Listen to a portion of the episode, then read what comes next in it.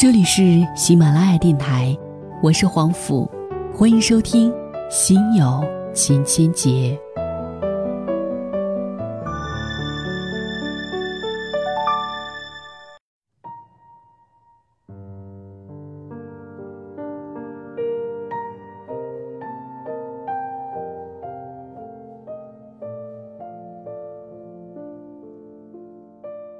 各位晚上好，可能你已经习惯在夜晚的这个时候打开喜马拉雅来锁定收听我的声音，陪伴了大家这么久的时间，我也非常感谢听了这么久依然没有厌烦。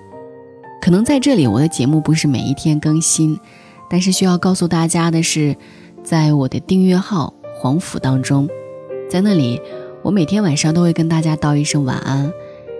这些晚安里可能有絮絮叨叨的一些琐碎的事情，但每一天晚上都会有我的声音陪伴你安然入眠。所以在节目的一开始呢，想要跟各位说到的是，如果想要找到每一期节目的文字，还有每一期节目末尾的歌曲，都可以去我的订阅号当中去找寻，请记得添加公众号“黄甫”。在今天的节目当中呢，想为各位推荐到的是一篇赵小黎的文章，名字叫做《谈钱时，我们谈的是尊严》。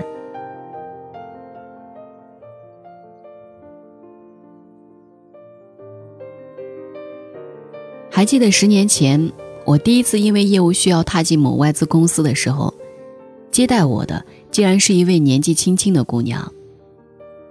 这姑娘留着一头编着数缕辫子的蓬蓬头，一张小巧的瓜子脸上竟剩下一双大大的眼睛，不停的忽闪。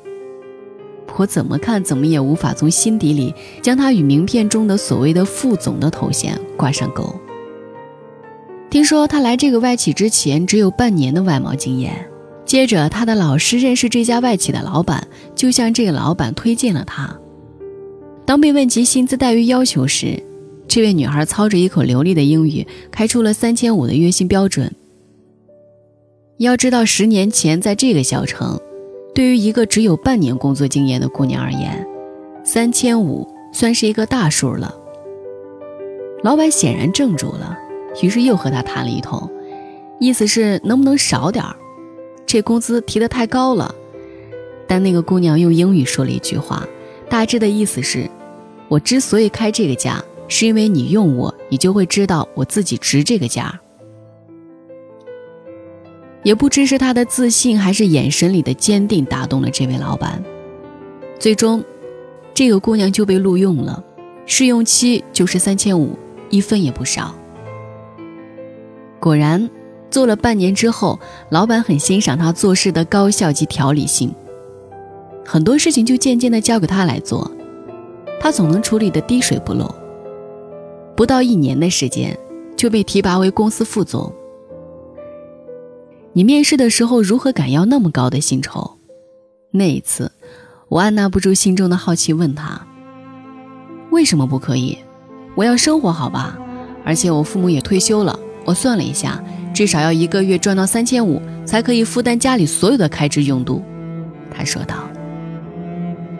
你就不怕老板拒绝你，而不给你这个工作机会吗？”我接着问道：“有什么好怕的？这个世界上你羞于谈价，那么你指望日后涨价，基本就更是遥遥无期了。”小姑娘真是语出惊人。我说：“可多少人的心态都是，先起步再说，不要太在意身价，等学到了本领，涨工资自然顺理成章的。反正我不知道其他人怎么想的，所以我倒是觉得。”在这个物质社会谈钱没什么不好意思的，况且对于每一个人来说，钱就是最实在的保障，更是一份活着的尊严。小姑娘继续说：“其实，谈价就是一个心理博弈的过程。你如果表现的有一点不自信或者没有底气，那么对方就会毫不客气的砍价，用最便宜的价格雇佣同等能力的员工，恐怕是每个老板琢磨最多的一件事儿。”而如果在第一次谈价的时候就怯懦不敢争取，那么指望今后老板主动给你涨工资，可以说就是天方夜谭。如果你后来自己实在忍不住，又各种顾虑，回头憋屈的是自己，最终你轻则拖延，重则消极怠工，倒不如打开天窗说亮话。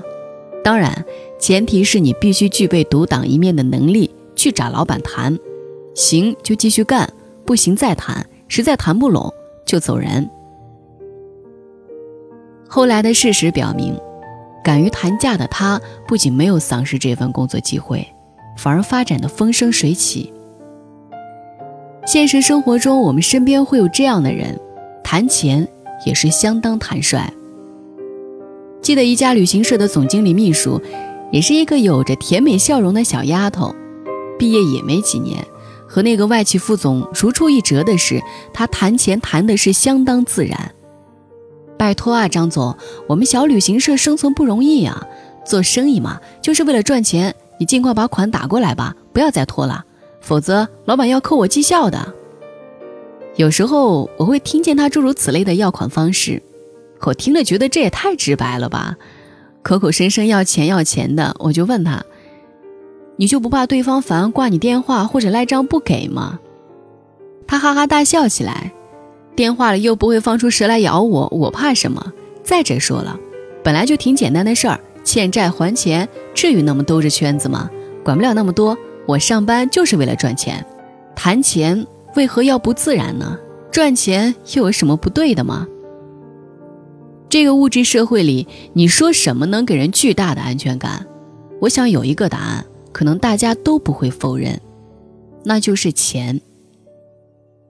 而有的应聘者甚至不敢争取应有的报酬。据我等不完全统计，最有可能是两种结果：要么单位觉得你没底气，可能真的有问题，于是一再压低你的薪酬，到最后还是不录用你；要么单位用了你，发现其实你也还不错，结果同行就知道原来招用一个人竟然可以这么便宜，反正中国多的就是人，于是压低整个行业的薪酬，吃亏的还是这些打工一族。我曾经经历过一件奇葩的事情。那时候我自己好歹做了五年左右的工业会计，琢磨着该跳槽了，于是就投简历，打算碰碰看有没有更好的机会。后来某知名公司给我打电话要我面试，当时整栋楼显得非常气派。在确定工作内容我完全能够胜任之后，对方问了我一句：“你期望的薪资是多少？”我想了想，就说按市场行情。一个做了五年左右工业会计背景的财务人员，市场价位就在那里吧？有什么好说的呢？该多少是多少。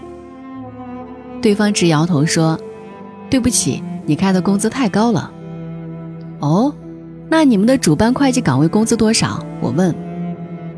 在说了各种理由之后，对方说了一个数字：八百。我二话没说，拎包就走。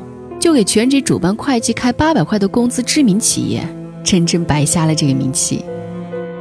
曾经的我羞于谈论价钱，那是因为自己不曾经过社会的洗礼。但现在，我发现谈论价钱是我们最起码的权利。没有钱做依托，请问谈何生存的尊严？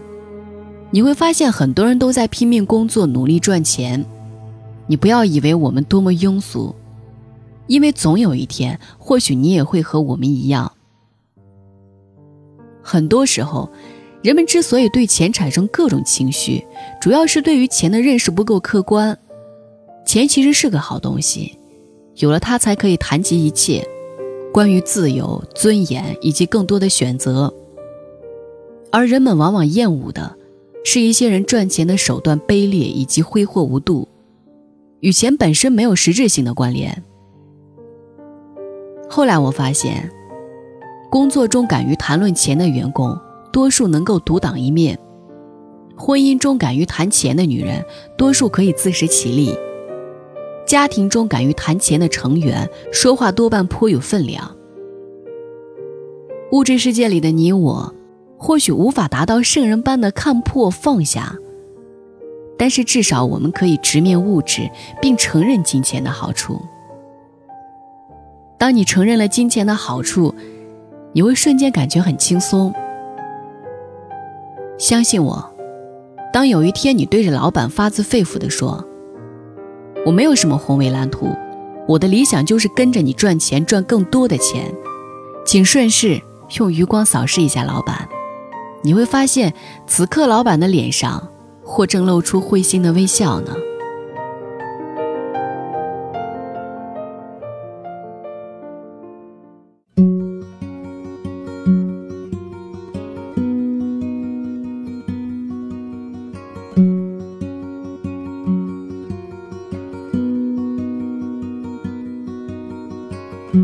Imagine there's no heaven.